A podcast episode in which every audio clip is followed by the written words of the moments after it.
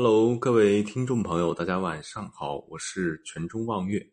今天我们讲的故事是：此人为太祖一脉子孙，登基后第一件事儿就是为岳飞平反。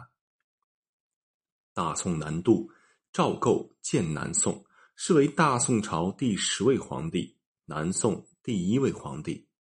赵构不能说是昏庸无道之君，因为岳飞提出。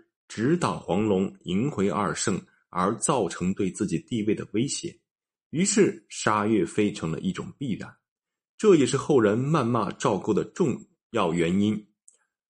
赵慎继位后，二圣已死，赵慎皇位稳定，于是主战金国，希望收复中原。宋孝宗赵慎继位后，公揽权纲，不以责任臣下。是宋代皇权最强、相权最弱的历史时期。然而，他仍无法为所欲为。史书记载，一个姓陈要求法外开恩，孝宗表示降旨可以，但是宰相那里只怕通不过，建议他去请宰相通融。宰相顶住上面的压力，坚持秉公处理，胳膊生生扭过了大腿，孝宗也只能徒唤奈何。孝宗登基后做的第一件好事儿，就是立即宣布为岳飞冤案平反昭雪。岳飞有五子一女，儿子岳雷已经在流放地饮恨而终。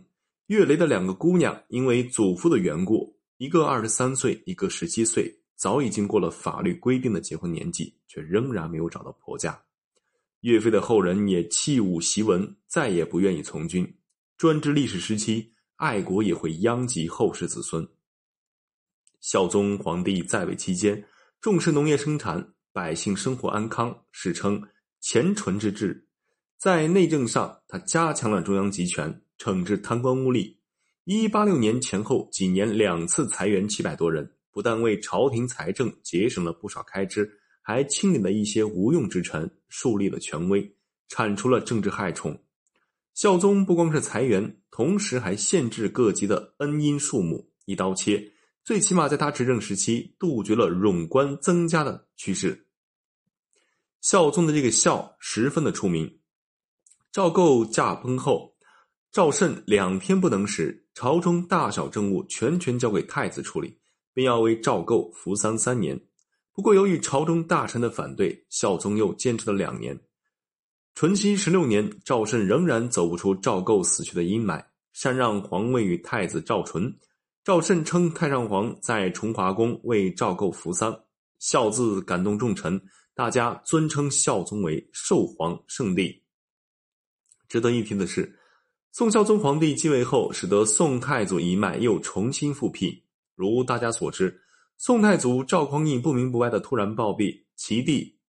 宋太宗赵光义继位，从此北宋王朝从这一刻开始便一直是太宗一脉传承。南宋赵构只有一独子赵夫，天王后、妖王后大臣们极力的推荐在太祖的后代中选立继承人。赵慎六岁时便被高宗选中，赵慎也不负众众望，在宫中勤勉学习，辅佐朝政。三十六岁时被立为太子，从此改伯宗为慎，同年登基，至此。宋朝皇帝又回到了宋太祖一脉。